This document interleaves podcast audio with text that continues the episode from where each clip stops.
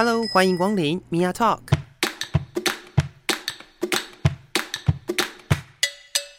每个人都是有趣的书，有着独一无二的故事。一杯咖啡的时间，与你分享生活点滴。Hello，各位亲爱的朋友，欢迎收听性别 Total Talk，我是 Mia。今天呢，嗯，我在决定要跟各位朋友们聊些什么主题的时候，我真的是伤透脑筋哎！我每一个礼拜都，我觉得我自己啦，都呃为了这个主题的事情哦，就是有呃蛮多在心里面的小剧场的。对，就是每一次都在想说，我到底要跟大家分享什么呢？或者是呃，每次都在想说，哎，我到底跟大家聊些什么哦？对大家来说会是。嗯，比较比较觉得比较有趣的吧。对，那呃，这个周末呢，其实蛮重要的一件事情是我去了今年度的台北国际书展。那这个呃，台北国际书展呢，当然它今年我觉得算扩大办理吧，因为之前都是疫情的关系哦，那也有很多呃，就是不太应该说也有也有很多次就其实是停办的状况。那今年呢，我觉得蛮有趣的一件事情是，除了有非常多的呃这个就是参展的单位哦，那我在我实际上去的那个时候只有一天，那我自己在关注到今年的呃这个国际书展的时候，呃很特别的是今年的整个大主题是波兰，那。呃，我们台湾跟波兰其实，在最近这段时间也有非常多的交流，然后甚至呢，哎，在这一次的国际书展当中啊，也看到了蛮多呃作品。其实，呃，我可能原本都不晓得，然后他们本身是这个波兰的作品哦。那就像是呃，之前把它改编成这个呃，可能有影集，然后有游戏的这个猎魔士 The Witchers。的这个小说，那它本身就是波兰作家来呃写的，所以我觉得哎非常有趣，让我看了不太一样的这个呃，算是让我多长了一点知识这样子。然后呢，其实在今年呢，我也看到蛮多蛮特别的地方，就是呃，像原本就会出席的，像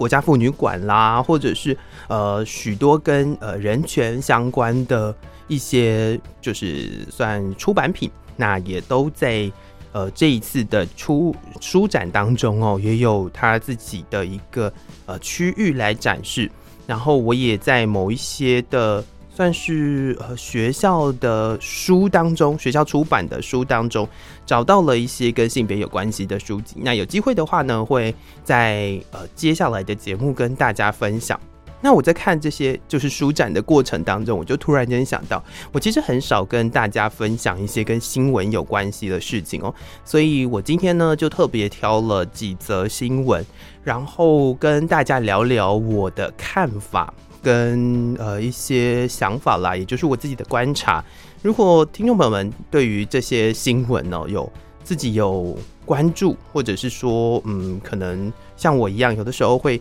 呃碰上有一些。分享的时候会看到这些新闻。那如果说没有的话，在今天的节目结束之后呢，其实大家可以听听看我的想法、我的观点。然后如果有兴趣跟我讨论的，也都欢迎到我的粉专用声音说故事来跟我分享、来讨论哦。好，在正式进入新闻主题之前，那一起来听一个音乐，休息一下。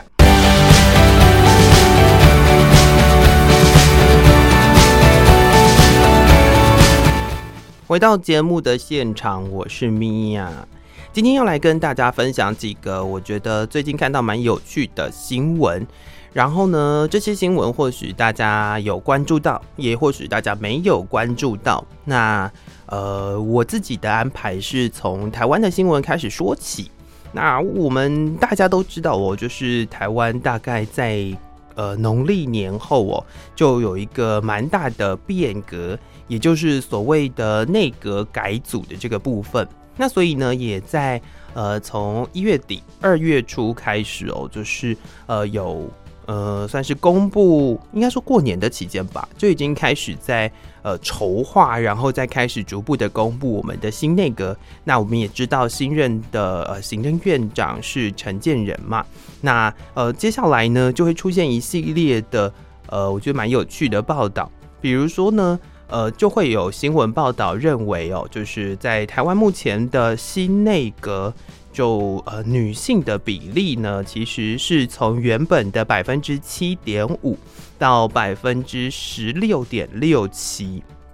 那呃，这个比例呢，就是有人认为说，哎，就是目前呃组织的这个新的内阁呢，其实呃，对于就是女性参政的这个比例呢，其实是有呃提高的趋势。从这个数字看起来，大概就是两倍多的意思。但是呢，呃，也有的人会提出，像比如说，呃，持续在做妇女运动的呃妇女新知基金会就指出哦，其实呃，如果离我们来讨论这个行政院性别平等政策纲领哦，他们呃内定应该说原本在明定的这个呃要求当中哦，其实嗯很多时候我们大概都比较熟悉，就是所谓的。任意性别比例不得低于三分之一嘛，所以无论是七点五还是十六点六七哦，其实都不到三分之一的标准。假设是三分之一的话，应该也要三十三或者三十四才会达到三分之一。那呃，虽然说我们可以很乐观的感受到女性参政的这个比例提高，然后呢，也可以让呃大家觉得说呃，似乎在这个。呃，内阁当中能够决定某一些政策的这些呃权力的拥有者，对，或或讲拥有者好像蛮奇怪的，但就是这些权利呢，已经呃有至少有就是百分之十六点六七的女性参与在里头，所以呃，有的人对于这件事情是呃蛮乐观的，那有的人呢会觉得说，哎，其实还不够。那就我的看法来讲。我会觉得，其实，呃，大家会讨论大概从百分之七点五到百分之十六点六七的女性比例，然后开始呃这么重视这件事情，或者是说这么大力的去讨论，似乎让这个比例提升就是一个呃政府的政绩也好，或者是说是呃某些人的一些嗯一些算。我要讲比较嗯比较俗气一点，就是会认为说是某一些人的德政，甚至有的人呃在网络上现在蛮多人在讨论所谓的政治正确的问题哦。我觉得其实都不是哦，因为呃就让我回想到，其实在美国有一位过世的大法官，他叫做金斯伯格，就是我们熟悉的 R B G。然后呢，曾经他有一次在记者提问的时候问他说。就是哎，在美国的九位大法官当中哦，就如果说呃要让他选择，或者是让他认为的话，就是女性的比例应该要占多少才算是平等？然后他的回应是，呃，九席大法官都要是女性才算是平等。然后呢，记者就很疑惑说，哎，为什么他要他认为就是全拿才叫做平等？然后他的回复其实蛮有趣的，就是当九位大法官全部都是男性的时候，大家其实都没有什么疑虑，就大家都不会觉得很奇怪。那为什么九位大法官都是女性的时候，大家会觉得很奇怪呢？也就是说，其实不管是百分之七点五还是百分之十六点六七，当大家会很认真的在讨论就是女性的占比多寡的这个时候，其实我觉得。台湾离平等这件事情还有一段蛮长的距离。如果我们只讲，呃，就是所谓的生理性别的部分哦，就是只谈生理性别，其他都不谈的状况下，就是不管是百分之七点五，或者是百分之十六点六七，我认为其实都还是远远不够的。而且呢，其实在这个过程当中啊，我们常常会看到说，在政府的政策当中，呃，我们常常提到在。呃，不管是什么职务啊，其实都不应该用性别来限制。甚至有的人会认为说，哎，某一些职务其实当原本他都是男性在在在担任的这个状况，在任职的这个状况，然后在某一次的这个呃改组，或者是说在某一些场合上面突然间出现女性的竞争者，甚至是呃突然间有呃一个女性来占的这个位置，来担任这个角色的时候，就会让大家觉得，哎。我们常常讲嘛，就是什么呃玻璃天花板冲破玻璃天花板的这种美好的说法，但实际上有的时候这个其实呃非常大的因素都跟这个呃我觉得啦，认为这个政治正确这件事情对于呃我们的整个规范啦、政政策啦，或者是社会文化上面来讲，都有极大的影响的。所以当这个呃大家都还这么执着。或者是这么在意，或者是呃广泛的在讨论这个呃提升的百分之一、百分之二的这个状况呢的时候，其实就代表着呃女性参政的这个比例跟数量其实还是远远不够的。当大家认为就是所有的，应该说当大家认为呃在女性参政的这个部分哦都很自然、自然而然的觉得说。呃，虽然我不是很喜欢用“自然”这个词，但是就是大家都觉得是一件哎，好像没有什么好讨论的事情的时候，其实当这个时间这这个时候发生的时候，就就代表着其实真正的也不算真正平等，也就是说，至少在这个生理性别的平等哦，已经逐步的在实践了，而不是在执着是不是这个至少离三分之一都还不到的这个比例有逐步提升的一个状况，当然。呃，我们也可以非常的乐观的觉得，呃，既然它会提升，那它有可能会逐步逐步的来提升。不过我觉得都很难讲，因为有的时候呢，就是呃这种比例嘛，就好像是一个，嗯，好像是就是每一次期待都不太一样的那种感觉哦。对，那这也是蛮。嗯，我觉得这也是一个蛮值得大家去思考的一个部分。那提到内阁的部分呢，其实，在二月一号的时候哦，其实我们的呃行政院的性平处也有提出说，在二零二一年呢，就是呃所谓的联合国开发计划署的这个性别不平等指数计算。对，那这个性别不平等指数呢，它叫做 GII Gender。Inequality Index，那把台湾的资料带入这个呃指数里面来计算之后，发现台湾的呃 GII 是零点零三六，相较于二零一九年是零点零四五。对，然后这个数值呢，呃，因为它是性别不平等的数值，所以它越接近零就越好。所以，我我们应该就说，我们从零点零四五进步到零点零三六了。然后呢，在这个呃受到评比的一百七十个国家当中，排名第七，对，就是一个国际之间的排名。然后台湾把这个指数带入之后，排名了第七，似乎又变成了一个哎，好像蛮值得讨论的一件事情。另外就是最近这五年呢，就是哎，性平处表示，这最近这五年台湾的 GII 大概就是在零点零三六到零点零五六之间。那呃，在排名的话，都是在亚洲第一，并且是介于全球的六到九名之间。所以，呃，在一百多个国家当中，其实台湾把这个指数带进去之后，发现其实，呃，台湾的指数蛮高的。对，那相较于我刚刚提到前面那个，我自己认为，其实这个呃平等可能还有一点距离来说，好像是一个。呃，蛮大的落差。不过，其实大家也可以换一个方式去思考，就是其实，在整个世界的文化来说，呃，就女性的参政，或者是女性在权力决策或者是影响力的这些面向当中，其实还是算少数的。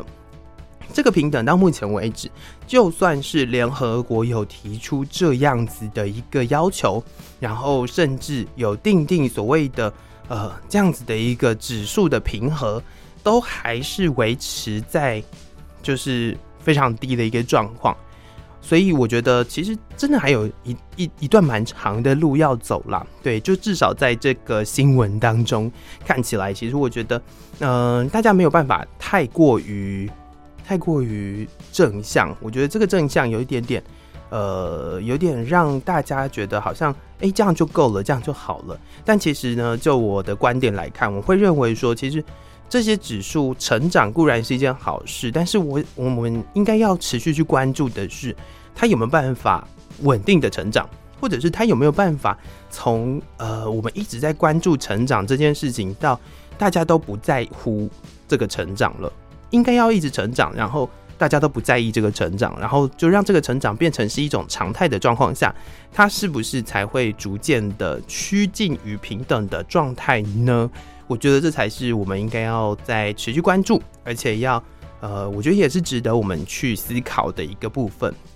这也是在这个呃最近这一段时间以来，因为曾经嘛，就是在上一次组内阁的时候提到，就是所谓的什么最难内阁有没有？然后呃，行政院的这个呃，就是性别平等委员会呢，还呃跳出来，就是说，哎，就是台湾怎么可以？就是有往后倒退走的这个状态，但是现在呢，又把这个局势再翻转回来一点点，对，那所以其实我们每一次每一次的改变呢，都会有呃不一样的地方，所以这也是值得大家在持续的来关注，然后呃也让大家就是可以继续的把这个呃讨论或者是把这个想法放在自己的心里面，然后再慢慢的来观察喽。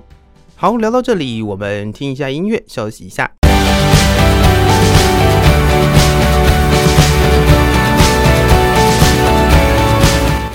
欢迎回来节目，我是米娅。不晓得各位听众朋友们最近有没有，应该是说从去年的下半年开始，有没有被这个呃电影的广告洗过呢？最近呢，我自己身边哦，常常会被一个广告，就是呃，台湾接下来在二月十号即将上映的这个关于我和鬼变成家人的那件事。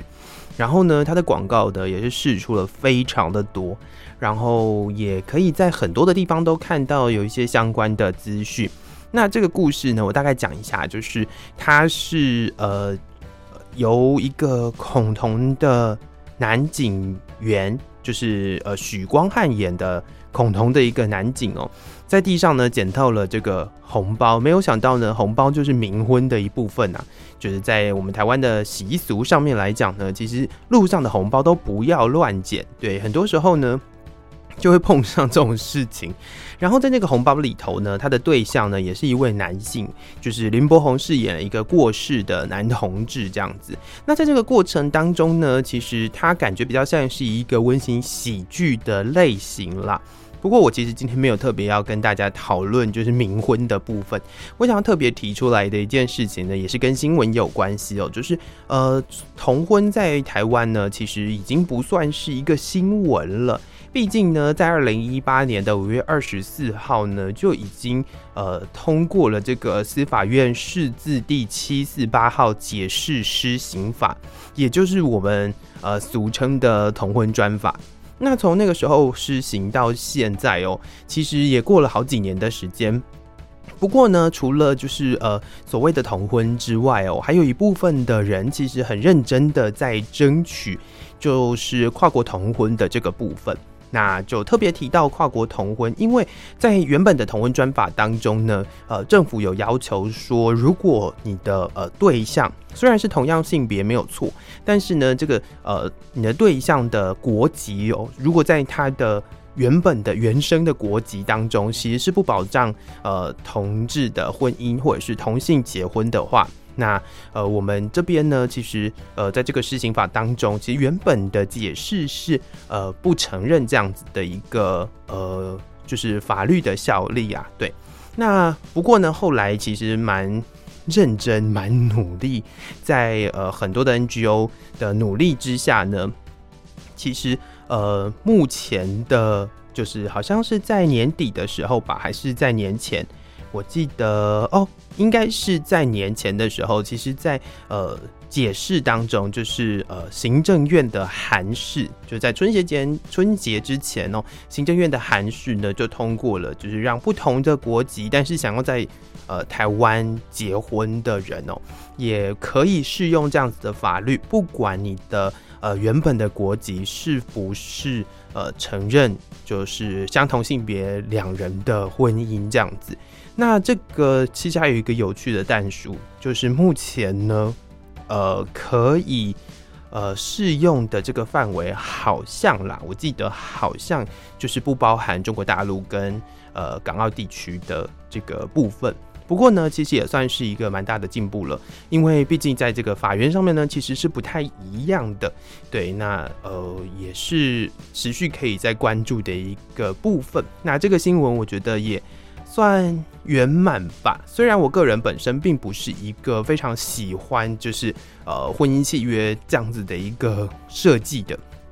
但是呃其实也算是在。嗯，如果你是一个喜欢这样子的一个制度，或者是喜欢这样子一个制那个契约的人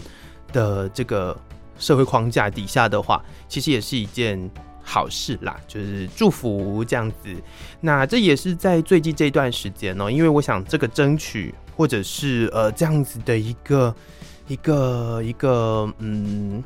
争，不能讲说是呃就是吵架啦，就是在这样子的一个。呃，努力争取之下，其实他也过了这么多年了。你看，就是四年这样过去了，然后呃，我们其实有非常多的 NGO 一直在为了，就是可能是婚姻权啦，或者是各式各样不同的权益，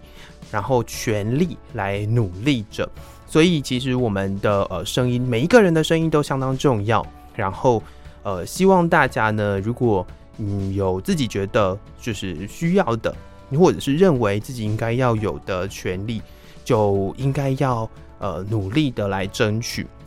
如果觉得自己的力量不够的话，其实呃台湾是一个蛮就是蛮自由的一个地方哦，所以你也可以找到很多可能跟你的理念比较接近的 NGO 团体，然后呃试着去呃从他们那边获得很多的资讯。然后我觉得很重要的一件事情哦，其实就是要嗯要认识啊，就是你要先储备好这样子的一个知识，然后你先有那个 input 之后呢，累积到一定的量的时候，你才有办法去争取，或者是你才有办法去跟人家呃去去讨论呢。我觉得这也是蛮重要的一件事情，也希望可以呃鼓励各位听众朋友。如果呢，你身边呢，你是一个过得很顺遂的人哦，你可以关心一下身边其他族群的呃状况。那如果你觉得你自己呢，就是呃很需要出来争取一些什么，或者是你觉得你现在的呃状况呢，其实是好像怪怪的，对，我就我觉得我觉得很多时候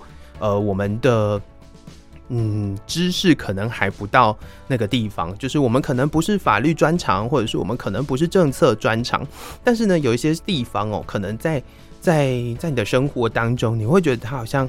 不太对劲。当你有那个不太对劲的感觉的时候呢，我觉得你就可以呃好好的去查找资料，然后累积相关的知识，透过这些知识呢，来让你自己呃进一步的去离你的。呃，目标或者是进一步的理与与自己的理想的样子哦更加接近。我觉得这这也是在台湾这块土地上面，大家很能够去执行的地方。虽然还有很多的权利需要来呃支持，或者是还有很多权利还在争取当中。不过，我觉得呃能够自由的发表自己的意见，跟能够在这个土地上面，然后让。呃，让更多的人知道自己的族群，自己找到一个归属感。我觉得很多时候，在这个 partnership 的部分，这个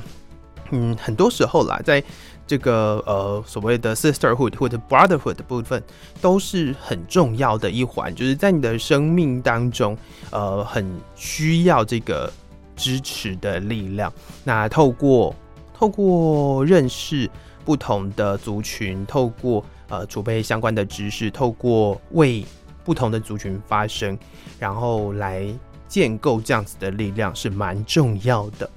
我想这也可以聊到哦，其实有很多的名人哦，呃，在我们这个同婚专法在台湾还没有正式的施行之前呢，呃，非常多的人呢，其实都跑到美国去结婚哦。那美国呢，其实蛮特别的一件事情，是一开始其实很多的。呃，州各州各州其实是不太一样的，就是各州有各自的法律。那有些州呢是承认的，有些州没有承认。那就是呃，在台湾有一些人，他们就会选择到呃承认同婚的这样子的一个呃地方去结婚。然后呢，虽然这个呃结婚的仪式哦，或者是结婚的这个证书，在当地被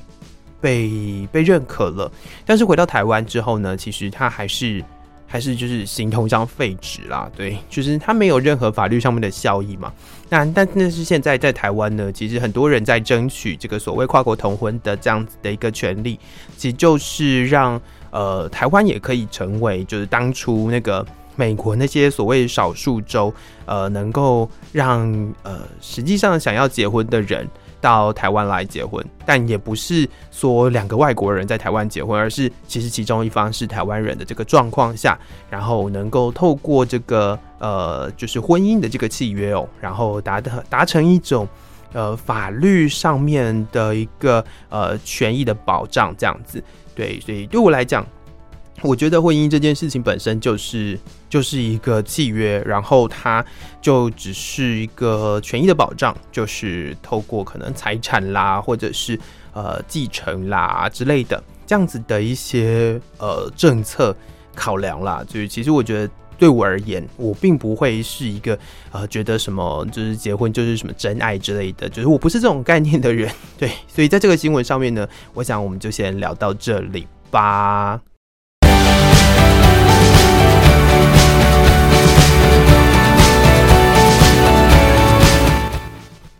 好的，我们下一个要来聊的这个新闻话题呢，就是呃上个周末刚结束的这个第六十五届的葛莱美奖。那为什么会聊到葛莱美奖呢？葛莱美奖呃去年跟今年哦，台湾都有得奖哦。那一样呢，就是有这个。呃，今年是设计师萧清扬跟他的女儿萧君田，然后用《淡蓝古道三部曲》获得了最佳唱片包装奖。那去年呢是呃李正翰跟余威，然后以董事长乐团跟第二代的马兰吟唱队的《八哥浪》专辑来得到这个奖项。那其实也是蛮有趣的哦，就是呃，我查了资料之后才发现，就是萧清扬其实在呃很早之前呢，也算是就是台湾第一个就是入围的格莱美奖奖项的一个人，但是他并不是第一个得奖的这样子。那连续两年呢，在这个舞台上面都有台湾人的。呃，参与有，其实嗯，我觉得也是与有荣焉啦。就是在嗯，不管是在这个包装设计上，或者是音乐上面，等同于就是让这个呃，至少在这么大的一个音乐盛世上面呢，就是被看见。其实对于台湾的呃文化产业也好，或者是台湾的一个呃，就是在国际能见度也好，我觉得都蛮重要的，而且也都蛮值得骄傲的。但是呢，我实际上想要跟大家聊的，并不是就是呃台湾人得奖的这件事哦，而是呢我自己非常呃非常算非常喜欢的一位歌手啊，就是呃 Sam Smith。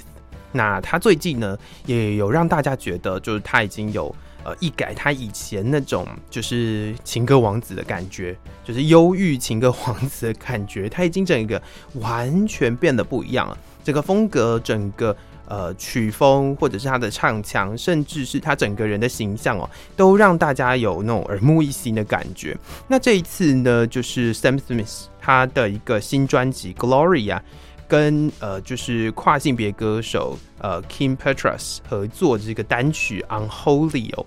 就呃获得了这个最佳流行组合团体表演奖。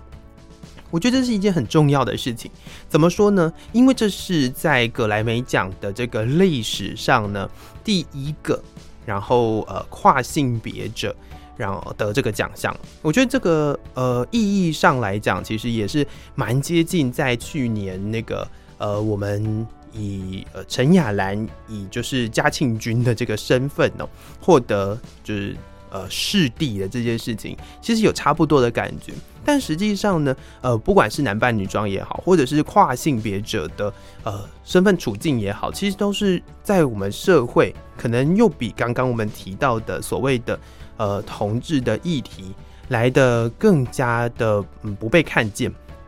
因为这样子的人呢，其实很多时候在自己的家里面哦，就不不被自己的家人所接受，甚至呢，很多人会呃用一些很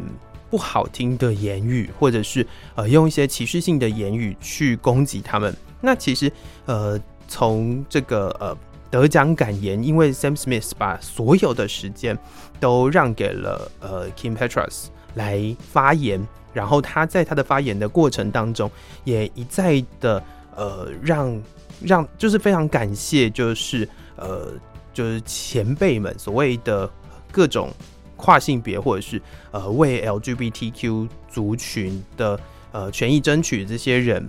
因为有这些人的努力跟呃支持，才能够让他站上这个舞台，能够呃有机会得到这样子的奖项。其实我也觉得蛮重要的一件事情，就是。呃，少数的族群或者是非主流的身体哦，进入到一个这样子的流行产业或者是流行文化当中，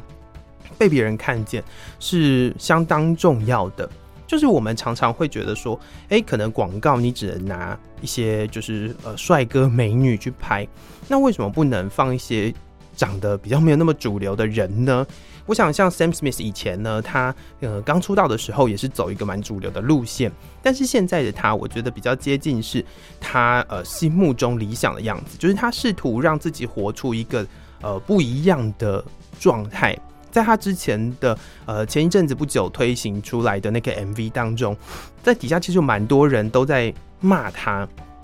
不管是呃所谓的 body shame，在骂他的呃身体也好，在骂他的呃就是现在这个呃长得跟以前不一样的 Sam Smith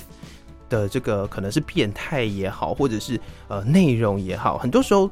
都是呃从我们的言语、从我们的行为上面可以感受得到那个恶意。跟感受得到那个歧视所在，所以我觉得，呃，今天有机会让这样子的一位跨性别歌手哦，就是进入到这个音乐的殿堂，然后站上这个舞台，其实是相当不容易的一件事情。那跟大家呃分享一下，就是呃，Kim Petras 是德国的跨性别歌手，那他其实很特别的事情是。他在二零零六年的时候就已经呃说明，就是他已经出来公开跟呃大家说明他在接受这个变性的医疗手术这样子。那当时他几岁呢？当时是十三岁。那他十六岁的时候就已经进入了这个性别重置手术了。在我们现在在台湾看来，其实有点不可思议的一件事情。但是呢，其实呃，就是性别认同这件事情，其实。不一定要成年才会知道，那但是这个部分呢，其实又是另外一个呃需要在努力，或者是呃需要在持续不断的呃来争取的一个部分。跨性别权益其实一直以来呢，都呃很需要大家来关注啦。但是呃前一阵子，我相信声音比较大的还是以所谓的同志权利、同志权益，然后呃婚姻权这件事情为主。对，所以大家可能会比较少听到跟跨性别权益有关系的一些议题。那最近台湾其实也有在提所谓的免术换证的一个呃，就是权益的争取。那如果有兴趣的朋友呢，也可以去上网找找，就是免术换证的这件事情。那聊到跨性别人士的的一个呃权益的争取，或者是谈免术换证这件事情，其实又可以再跟大家分享一件事情是。在香港啊，有一位呃跨性别男性叫做谢浩林，对，然后呃他经过了大概五年的时间，然后持续的呃上诉，终于争取到就是在身份证上面的这个呃男性的这个标示，这样子，就是嗯因为。就是他在二零一七年跟另外两个元素在申请这个司法的复核，然后挑战香港人，就是所谓的呃完成全套变性手术之后才可以变更身份证上面性别的标准。那原本其实都是败诉的，对败诉啦，对。但是后来呢，就是在二月六号的时候，就终于对，就终于有了这样子的一个宣判哦，就是让他呃。就是可以持有就是男性的身份证这样子，所以呢，呃，这个这个潜力或者是这样子的一个案例，其实也算是呃一个蛮重要的一个里程碑。那台湾目前还在努力当中啦，就也希望呃大家如果有有兴趣要去协助，或者是大家对于这个性别议题有关注的朋友，也可以上网去找找，就是免术换证。我觉得有时候呢，呃，大家会很执着在身体器官这件事情上。那当你一直不停的在呃注意这个身体器官的事情，其实有很多呃可能在。摘除身体的器官啦，或者是你所谓的性别重置手术的过程当中，它其实它其实有很多的危险性在的。第一个，我觉得需要考量的成本是呃经济的部分，它可能需要蛮大的呃经济压力，才有办法去施做这样子的一个手术。第二个可能是呃就是危险性的部分，很多时候呃其实在这个。就是手术的过程当中，其实蛮危险的。对，很各种手术，我相信所有的手术都是如此，不管大手术、小手术，它都是具有一定程度的危险性。所以呢，我觉得不一定要依靠手术的方式才能够变更你自己身份证上面的这个性别，是比较合理的一个做法。甚至对我而言，我的观点是我希望，其实身份证上面不需要有性别，性别的这个栏位呢，其实本身它就是。呃，我觉得它本身是一个不需要存在的概念。就是我们常常会提到，在性别研究当中，我们常会聊到说，哎，什么叫做性别是流动的？就是有的时候，其实呃，很多人他呃可能经历了手术或什么，但他回头呃，可能过了一段时间之后，他的性别的认同其实又改变了。那有的人呢，其实。他的性别认同是所谓的呃非二元，就是呃不是所谓的生理男性，也不是所谓的生理女性的一个状况。那在这个状况下面的话，我们的身份证应该要怎么样来去标示呢？所以我甚至我觉得我会主张，呃，在身份证上面完全不需要，或者是你在你的呃身份上面完全不需要使用呃这个性别当成是一个标志。反而，像现在有很多的呃学术的研讨会，或者是有很多的活动，都会透过就是以嗯去询问你喜欢的这个呃人称代名词，来当成是一个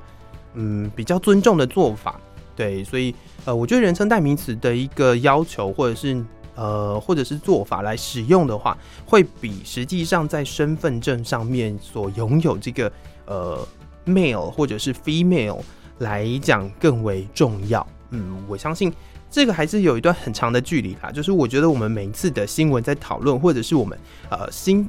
开启了一个讨论的话题之后呢，其实会发现这些事情都有非常非常多呃需要在努力的地方，然后也有非常非常多的。呃，路要走，非常长的路要走，那个路可能还蛮坎坷的，那个路可能会去挑战某一些呃当地的文化，或者或者是说会去挑战某一些大家认为的呃正常，或者是大家认为的呃自然，但实际上呃不管是正常与否，或者是自然与否，都是我们人类所定义出来的。所以这个定义是完全不能撼动或者是改变的吗？我相信不是这样的。所以可以让我们继续再观察下去。我想，就连香港都已经做出这样子的一个判决了。其实，呃，认为自己是所谓的呃民主灯塔，或者是呃性别平等的指标，在亚洲第一的台湾，其实我想这个路应该不远了。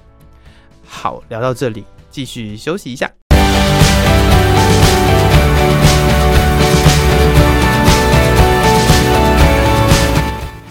好的，在节目的最后呢，我就大概跟大家总结一下啦。就是我觉得今天准备了几则新闻跟大家分享，那主要还是。呃，介绍这些新闻让大家认识，然后我也把我自己的一些观点跟大家分享，目的是让大家就是能够持续的透过接触不同的呃媒体，接触不同的资讯，然后来呃更加的认识性别的议题，不管是跟呃女性参政的比例有关系的议题，因为这个议题其实牵扯到的除了呃男性女性的比例之外哦，还有很多可能跟呃政策的决定啦、决策权或者是呃各式各样的权利有关系，所以这个参政比的部分呢，还是呃还是有很多人会去关注的，或者是可能跨国同婚的这个话题哦，因为因为在台湾目前。呃，可能就连原本的同婚专法，就还是有一部分的呃反对声浪出现啊，所以其实还是呃有很多的力量在拉扯当中，或甚至最后面讨论到就是呃跨性别的议题，跨性别可能的族群又更为小了一点，或甚至呢跨性别的族群又更不被大家重视，不被大家呃去认识了。那在这样子的一个机缘底下，就是在第六十五届的格莱美奖，终于有一位跨性别的音乐人站上舞台，然后呃个得奖，然后呢也呃算是就是非常呃不一样的一个里程碑啦。就是在这个过程当中，我觉得都蛮值得让我们来持续关注的。那也都是。呃，可能就这一段时间的新闻而已，所以有兴趣的朋友也都可以呃找来看一看，然后来了解到底发生了什么样的事情。最后呢，呃，也是希望各位听众朋友们透过不同的呃新闻，可能书也好，或者是新闻也好，然后来讨论这个性别的议题。那有想要跟我讨论的朋友。都欢迎到我的脸书粉丝专业用声音说故事来跟我讨论，然后有机会的话呢，也有可能会出现在节目当中哦。好的，以上就是今天为大家安排的节目内容，再次感谢各位听众朋友的收听，我是米娅，我们下次见喽，拜拜。